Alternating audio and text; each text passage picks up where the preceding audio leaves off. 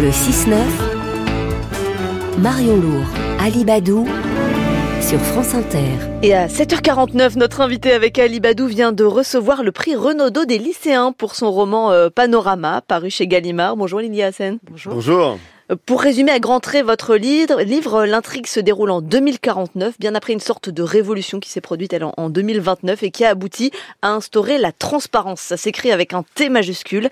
La majorité des citoyens vivent dans des logements aux murs transparents parce qu'ils n'ont rien à cacher et parce que ça permet une sorte de contrôle social qui évite euh, la plupart des violences. Et là, une famille entière disparaît et Hélène, commissaire de police, mène l'enquête. Le point de départ de cette société euh, transparente, trop transparente, c'est un besoin de justice. Un influenceur violé par un oncle qui filme sa vengeance et déclenche donc une semaine de vengeance pour tous les victimes. Ça aboutit à cette transparence. Mais ce qu'on comprend en lisant votre roman, c'est que cette transparence, elle est déjà en germe là, aujourd'hui, euh, dans notre société, avec, euh, avec les réseaux sociaux notamment. Oui, bah, tout à fait, elle est partout. Elle est euh, dans les, les entreprises. Là, pendant la, la promotion euh, du livre, j'ai visité quelques entreprises médias. Et effectivement, les salles de montage maintenant sont de plus en plus transparentes pour éviter. Les open space, euh, donc, ouais. Alors, il y a les open space et puis même les rares espaces qui étaient des espaces fermés sont, sont transparents. Euh, aux États-Unis, à cette rentrée, pour éviter les tueries, on a certains établissements ont rendu obligatoire les sacs à dos transparents. le mot transparence c'est partout, effectivement, sur les réseaux sociaux comme terme marketing. Aujourd'hui, on a envie de savoir la traçabilité de ces produits et, donc euh, aujourd'hui on veut acheter un savon euh, sur euh, sur les réseaux sociaux, on nous on nous propose de, voir toute la chaîne de fabrication en disant voilà on est plus transparent que nos, que nos concurrents. En politique, la haute autorité pour la transparence a été créée aussi. Enfin c'est vraiment un mot qu'on entend partout comme une sorte de valeur positive. Et c'est vrai que j'avais envie d'interroger ce, ce concept. Et ça a des avantages. Ça, la baisse de la criminalité, des adultères, la disparition des abattoirs, vous racontez tout ça dans le livre. Ça enferme aussi, c'est le principe du panoptique, c'est le système carcéral euh, imaginé par le philosophe Bentham. Tout le monde surveille tout le monde. Oui, c'est ça, c'est que chez, chez Bentham, euh, il y a une sorte de, de, gardien central qui peut observer les prisonniers, mais lui n'est pas vu. Et dans la société que j'ai imaginée, même le gardien est contrôlé et vu. Euh, on est dans une dans une société où c'est une sorte de Big Brother diffus où tout le monde peut surveiller euh, tout le monde. Et vous avez raison en fait. Euh, ce qui c'est parce que justement il y a des aspects positifs que cette que ce concept m'a intéressé. c'est pas c'est c'est ni blanc ni noir et c'est aussi pour ça que c'est une tentation qui est totalement légitime sur plein plein d'aspects. mais ce qui m'intéressait c'est comment une valeur positive poussée poussée à l'extrême peut devenir un piège. Et c'est vrai que ça fait forcément penser à 1984, à George Orwell, avec euh, là où il y avait un ministère de l'amour et de l'amitié. vous, vous parlez de la transparence avec ce T majuscule. Quelle est la différence entre voir et regarder? C'est une distinction qui traverse le livre euh, où tout est transparent. On peut regarder jusqu'à l'intérieur, on peut regarder chez son voisin. Il y a plus d'intimité et pourtant, et pourtant, les personnages ont du mal à voir et à comprendre ce qui se joue, l'enquête criminelle euh, qu'ils mènent, mais aussi même au sein même du couple. Exactement. En fait, on, on, ne voit plus rien à force de se, de se regarder. Et ça, c'est une chose que, que voilà qu'on peut constater aussi euh, tous les jours à travers euh, Twitter ou Instagram. C'est que on passe notre temps à se à s'observer, à se copier, à s'imiter, mais dans des cercles qui sont des cercles très très fermés. En fait, on est dans une société de l'intime, de l'ultra proximité, où on passe euh, on passe nos, nos, journées avec ceux qui nous ressemblent le plus, ce qui ce qui c'est nos, nos semblables, nous-mêmes qu'on qu'on recherche en permanence. Et c'est vrai que ce qui est extérieur, euh, l'autre, euh, nous, nous échappe euh, totalement. Et dans cette société vitrée que, que j'ai imaginée, tout le monde peut observer ses voisins. Et finalement, effectivement, cette famille disparaît au milieu d'un quartier qui est le quartier le plus transparent de la ville. Vous avez travaillé à la télévision et en l'occurrence, vous étiez derrière une vitre.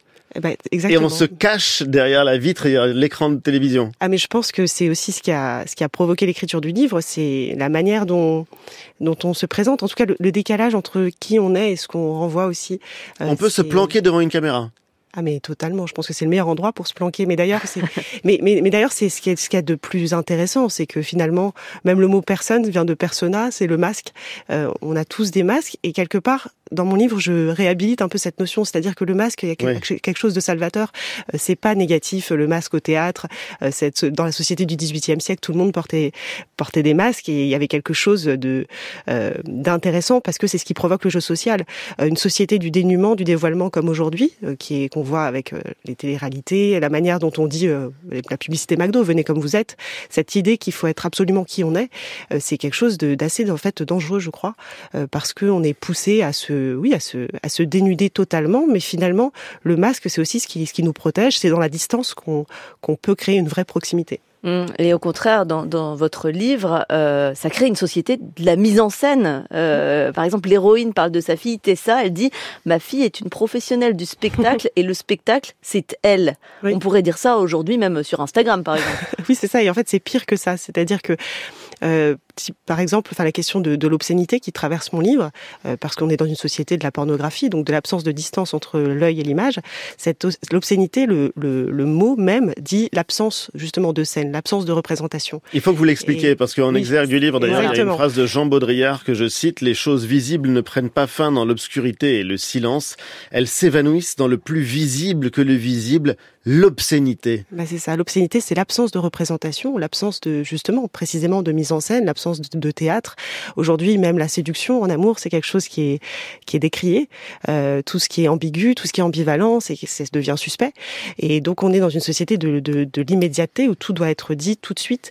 Et, et donc ça ça rend les choses beaucoup plus beaucoup plus obscènes effectivement. Vivons heureux, vivons cachés. Oui, je, je, cite cette phrase aussi, euh, aussi dans le livre. On m'a répondu un jour vivons euh, cachés, vivons heureux. On, peut renverser aussi euh, pour vivre caché, vivons heureux. Ouais. oui, bah moi, je, enfin, en tout cas, c'est, j'y crois. Je pense que il faut à certains moments pouvoir se pouvoir se retirer, en tout cas avoir le choix. Euh, on a, on a l'impression, on a toujours ce sentiment de liberté aujourd'hui. Euh, finalement, on voit à quel point on est toujours incité euh, parce que bah aujourd'hui, par exemple, pour une jeune fille, avoir un compte Instagram, la visibilité, c'est l'assurance d'avoir des cadeaux, une reconnaissance. Enfin, on place beaucoup de valeurs autour de ça. Et c'est vrai que je, bah, je suis particulièrement contente d'ailleurs d'avoir ce, ce, prix des, des lycéens parce que j'avais envie de leur montrer qu'on pouvait placer aussi la valeur dans autre chose et que et que voilà dans les sentiments c'est aussi le lieu de la complexité. Euh, on n'est pas obligé de tomber dans l'obscénité ou dans, dans ce qu'on a l'impression d'être une forme de don euh, de soi permanent pour, euh, pour essayer d'obtenir des abonnés et donc de tout placer autour de l'argent. Ils vous ont dit, Lilia Hassen, si ça leur parlait justement, ce, jury de lycéens, ils se sont sentis touchés par cette histoire concernée Ah oui, bah, enfin, en tout cas, là, je, vais les, je vais les rencontrer là en décembre, mais c'est ce qui me frappe le plus, c'est qu'ils sont toujours, les lycéens sont toujours très concernés par par des sujets qui, qui leur posent question. Et effectivement, euh, eux, ils sont directement euh, touchés par euh, par cette réflexion autour de la transparence parce que parce qu'ils sont incités aussi.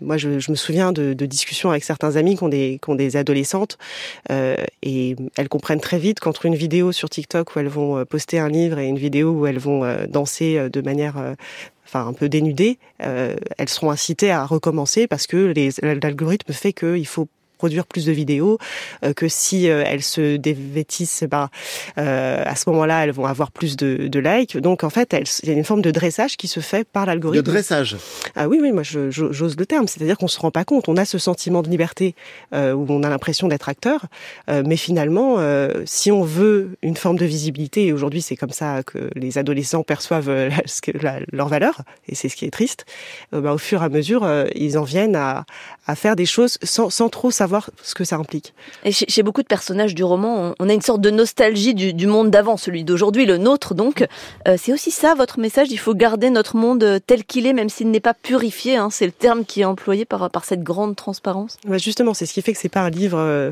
conservateur au sens, euh, enfin, c'est pas pas un livre passéiste parce que effectivement, le monde de qui est, il y a différents quartiers dans le livre. Donc, il y a cette société de la transparence, et puis un autre quartier qui s'appelle les Grillons, où finalement on vit comme aujourd'hui avec des murs en béton, et donc il y a plus de criminalité.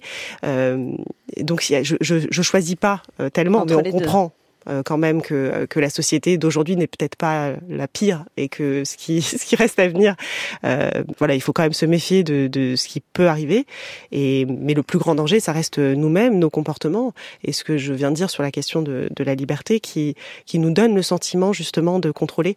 Et, et on voit à quel point, même dans nos démocraties, euh, souvent on parle de la Chine et du crédit social, euh, ce qu'on fait sur nos réseaux sociaux avec euh, justement... Cette façon de noter tout le monde en fait. Et, oui, et puis même les, les, quand on a 2 millions d'abonnés aujourd'hui, c'est une forme de crédit social. C'est, ça nous permet de jouer dans des téléfilms, ça permet euh, de, de, d'être invité à des défilés. Euh, c'est juste que c'est, des, c'est, c'est un crédit social qui ne dit pas son nom, mais qui existe. Donc c'était pas sûr que ce soit mieux. Après, il y a la transparence, il y a aussi le culte de la perfection que vous critiquez. Oui, oui ce qui est Et parfait. qui vont l'un avec l'autre d'ailleurs. L'injonction, le dressage dont vous parliez, c'est inséparable finalement ces deux termes. Oui, c'est bah, une psychologue qui s'inquiète justement de la perfection des, des, des élèves qu'elle a autour d'elle, euh, parce que. Euh, mais ça, c'est une chose que j'avais euh, que j'avais entendu aussi des professeurs qui se plaignaient de l'absence de, bavardage des élèves aujourd'hui, en disant euh, avant on se plaignait des élèves qui bavardaient en classe. Aujourd'hui, ce qui nous inquiète, c'est que c'est qu'il y a beaucoup d'élèves qui ne parlent plus, qui sont euh, voilà, complètement mutiques, euh, qui passent la récréation sur leur téléphone. Et, et ça, c'est vrai que c'est c'est une réflexion d'enseignant qui m'avait beaucoup euh, beaucoup surprise. Dernier mot, oui ou non, dans cette société, vous inventez euh, que vous inventez, il est possible pour les auteurs de modifier leur livre après parution. Vous aimeriez ça? Non, mais je. mais, ce qui est fou, c'est que j'avais écrit ça avant toute les la polémique sur euh, Roald Dahl, euh, où il y a eu Les relectures, ouais. J'avais j'avais écrit ce, ce passage bien avant, parce que bon, c'est finalement c'est une question qui a, qui a traversé l'histoire de, de la littérature, mais qui est aujourd'hui très présente. Et c'est vrai que non, moi je, moi, je je crois en la littérature comme témoignage aussi d'une époque. Lilia Hassen pour son roman Panorama chez Gallimard Prix Renaudot des lycéens. Merci beaucoup et bravo. Merci, merci à vous.